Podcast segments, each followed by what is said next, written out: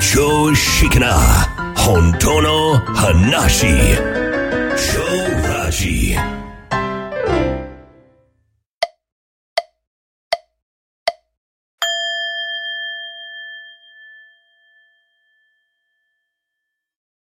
はい、こんにちは。超ラジの足立です。はい、同じく秋です。はい。えー、本日もですね、えー、超ラジポストにご投稿いただいた方のご質問です。はえーい、ニックネームは、やかましい自我さん。はい。はい、よろしくお願いします。自己超越された方は、闘病中や亡くなる間際での日常は、どのように過ごすことになるのでしょうか。私は痛みに耐えたりするのですが、自己超越が起こると、内面では苦痛をどのように捉えて過ごすようになるのでしょうか。はい、ありがとうございます。はい、ありがとうございます。はい。えー、ね、痛み、苦しみ、うーん、不快な感覚、そうですね。嫌ですよね。嫌です。ねえ、えーやかましい自我さんも多分今お辛いうん。状態なのかなと思いますが、ははい。僕もね、50代に入ってから、い。うん。どこかしら、やっぱり調子悪い。うんうん。うん。うん。えー、中学の時はね、中学、中学生うん、いこの、大人が言ってるしんどいしんどいって、うんうん。どういう感じなんやろうと。はい。っておったんですが、ああ、え不思議、不思議な感じですよね。わかんないですよね。感じたこととなかったんでね、しんどういって。ん。元気いっぱいでえね。ー還暦を超えた今では、はい。逆にしんどくないって、どんな感じだったんだろうなと。そうですよね。もう、もうわかんないですね。忘れちゃって。ねうん。え。まあ、そこは戻りたいね。そうですうね。ん、戻れないって分かっていながらも、あの、うんうん。なんやろ、飛んでるように歩いてたのかな。そう、羽が生えてるような感じでね。ねえ。あの、若い方見るとね、軽快な感じですよね。ねえステップ踏むように歩いてますよね。はい。えええーダンスみたいにね。うん。僕ね、まあこれ初めて言うんですけど、ラジオでは、はいちょ。っと7年ほど前にね、うんえーちょっと救急車に運ばれて、はい。えー実は検査即、そのまま手術と、うーん。えーいうことになりましてですね。はい。でね、これもうどうしようもなかったわけですよね。うん。うん、もう、立ってられんかったから、うん。いや、まあ、痛いのなんのって。でね、ストレッチャーで運ばれてる時に、はい。えー先生からね、うん。まず胃カメラやりますって言われたんですよ。はい。ええあの、耳元で。でね、僕は、あ、僕ちょっと胃カメラ飲めない体質なんです。すいませんって言ったんでうん。うん。すよね、そこ で。もう、状況考えず。抵抗を示して。飲んだことなかったから、うん。うわ、嫌やと思って。うん。ええ嫌ですうね。んあだったらこのまま死ぬよ。え選択肢なんかないよって言われえて、うん。あ逆にちょっと落ち着きましてね。はい。うん。ああ、もうしもう言われたままだわ、と思って。んそりゃそうやんね。うん救急車うんでお世話になってるわけですから。はい。でもね、そのまま内視鏡手術して、えわあ。ーその後ね、一週間、胃カメラ4回やったんですけうど、わあ。麻酔なしですよ。うわあ。慣れない。ちょっと気分が 悪くなってきました。聞いてるだけで。 そう。あったそうね。あれは慣れない。でね、うん後から聞いたんやけど、まはあい。病院によっては麻酔ありっていうのもあるみたいですね。お願いしますよ、本当に。おーそう。うん。でもね、こうやってまあ元気にやってられるのも、まあ、医療の皆さん方、えー従事されている方々のおかげでございまして、は本い当。にまあ、これからもお世話になると思いますけども、いや、ね、元気になられて、はい本当に良かったです。ありがとうございます。でね、はい。まあ、えーやかましい自我さうんうん。ん、多分ですけど、多分自己調が起こった人間は、痛みに対してなんか特別な捉え方があるんじゃないかなとああ、なるほどね。考えられたのかなと、はい。うん、思うんですけども、うん。そもそも、この何かを選択できるような自分っていうのは存在していないはい。ですよ。うん。でも人間業界って、心と体を分けて考えるじゃない。うんうん。ね、えーはい。心は体に影響を与え、体は心に影響を与えとか。うんうん。、で、私って心だから、はい。うん、えーこの私がその体の痛みにどうアプローチするのかとうんうん。いうふうに考えるんだけども、うん実際分かれてないんですよね。うん。うん。体がただ体を、体をやってるだけ。はい。実装って何もないんですよ。うん。ですから、この自分という感覚や思考活動っていうのは、はい。体の一機能であって、うん。体を動かしている自分が存在するわけではないんですね。うんうんうん。うん。ここはね、自己超越するともはっきりするんですよ。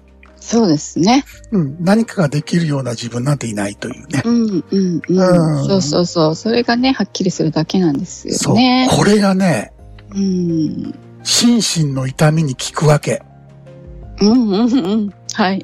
うん。あの、痛みや不快などの感覚、うん。その感覚に反応して起こってくる思考や感情、はい。その今起こっていることの全てが自然現象なんですね。うん。うんだから、先ほど言った胃カメラ飲めませんという、うん。間抜けな話も、はい。あ、だったら死ぬよといううん。先生の返答も、うん。これ何も誰もやってないんですよ。そうですね。すべて起きている。そう、自然現象なんですね。うん。だから人間って、生まれてから死ぬまで、これずーっと起こることに任せっぱなしでやってきてるうわけんですよ。うんうんうん。何もやってないですね。はいはい。そう。そうなると、うん。楽なんですよ。そうですね。あのね、痛い時は、うん痛いうんだけがあるんですね。はい。そうです、そうです。そう。い痛がっている自分っていないんですよ。うんうんうん。でね、えー、痛みを自分の痛みだと思っている人は、これ多分僕の経験的には倍ほど痛いですね。うん。いや、もう、とんでもないですよね。もうそう痛さ、もう、あの、倍増ですよねこ。れなぜかというと、うん。意識がうん。ずっと痛みにフォーカスしてるんですね。そうそうそう、そうですね。そう。アンド、その自分の痛みというドラマの中で、うんうん。どうしたらいいんだろはい。うもしかしたら、もしかしたら、うん。検索して、ネガティブな方、ネガティブな方にこう妄想して巻き込まれていくんですね。うんうんううんん。あるあるですね。そう。だからもう痛みとともに、ちょ自分の痛みっていう考え方がね、うん。うん、やっぱりドラマをこう、ぐわーっと大きくするわね。うん、しますね。うん、だからね、あうん。うん、あの、こ心だけじゃないんですね、自己超越って。はい。うん、す何もかもがもう、ボーンと超えていくわけですよ。うんうんうん。うん、だから、まあ、救急車レベルにならない限りは、はい。まあ、薬のを飲むとか、うん。体を休めるとか、うん。やることをやってもう放っておくんですね。うん、そうそうそ意識はもう外れてるんですよね。う。そう。昨日ちょうどね、うん朝お腹が痛くああ、そうて、なん。で、あの、漢方薬飲んで、はいはい。ただじーっとしてたんですよ。うんそしたら、お腹は痛いままなんですけど、はい。なんか足立さんがよく言ってる爽やかな体調不良 そんな感じでね、なんか、あの痛みにだから意識がフォーカスされてないかそう。ら、そ痛いままで、なんか気持ちよくなっちゃって。 う。ある。そう、なんかね、うんまた、なんかナチュラルトリップに入っちゃいましたね。うん、わかる。外れたらね。うん、そうそう。そうそう。それでね、僕、ほら、丸4年以上、瞑想会休んだことないんですよ。おーそうですね。自分がしんどいから今日休みますって言ったこと一回もないんですよ。うんはい。うん、週3回必ず絶対やっている。なぜかというすごと、いですよねねさっき、まあ、秋さんも言ったけど、爽やかな体調不良。うん。うん。うん、決して良くないんだけど、体調は。うん。もう外れてしまっているので、はい。爽やかなんですよね。うん。うん、ただ、その感覚があるだけ。そう。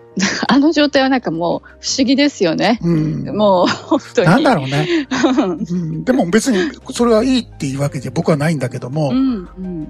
瞑想か休むほどじゃないんですよ。そうですね。うん、逆に瞑想させてくださいっていう感じ。うんうんうん。うん。正解よね。楽になりますもんね。うん楽なんのよ。うん。爽やかって言えるのよね。ねうん、でこれがまあ、そうやなまあ、自己超越してくださいと、えーこんないいことありますよと言ってるわけじゃないんだけども、はい。やはりね、ドラマから、こう、超えていくっていうのは、うん。あ、あらゆる面で楽なんですよ。うん、そうですね。うんやっ。ぱり、うん、体に痛みはあっても、こう、心理的苦痛から解放されるんで、そう。ああ、もうそれが本当にありがたいですよね。大きいよね。で、んもしかしたら、そのストレスで体が調子悪くなるうんうんうん。ことを自然に防いでるかもしれない。はいはい。ね、考えすぎて体もふなんか不調になっていくっていううのをん、、そう、そうですね。ううん。もう考えないようになっていくので、どんどん。うん、そうそうそう。うんうん。だからね、考えすぎなのよ、人間。そうですね。うん。いらんこと考えてんね。そう、よ、余計なことなんですけど、なんか考えることで、こう安心したいみたいなね、安心できるんじゃないかみたいなね、逆で逆、逆だよ。逆に向かってる。うん。だからね、不安と安心っていうのは本当に一対なんで、うん。不安が安心を作ってるわけよ。はい。うん。だから、えー不安な自分をしばしちょっと離れてる状態が安心。うんうん、そうですねそう。そうそう。だからもう、不安で検索するということはネットで、うん。 やっぱり安心するようなこと出てこへんと思うよ。うんそうだってです不よ安が、だっね。てそれが動機でしょはい。うん。だからその動機通りにうんうん。不安な情報を集めると思うよ。うん。うん。だからね、まあまあ、えーこのゲームやってる人は大体みんなそっちの方向向かっているので、はい。うん、心身の痛みに関してはどんどん癒しが起こってると思います。そうですね。はい。アキさんの瞑想会で、はい。えー、アンドレ・ギャニオンさんの、はいはい。えー巡り合いでしたっけはい。うん、あの、紹介されてましたよね。あの曲、クラシックですかね。うん。で、知らなかったんですけど、うんちょっと、たまたま YouTube で見つけて聞いてみたら、うん。本当にね、もう癒されるっていうか、おーもうあの、確かに。きそう、うん聞き、惚れてしまって、で、皆さんにね、うん紹介してみたんですけどね、うんうんそしたらなんか本当自然に涙が湧いてきたって言ってね、なるほど。うん、なあのあ、すごく評判良かったです。そうでね。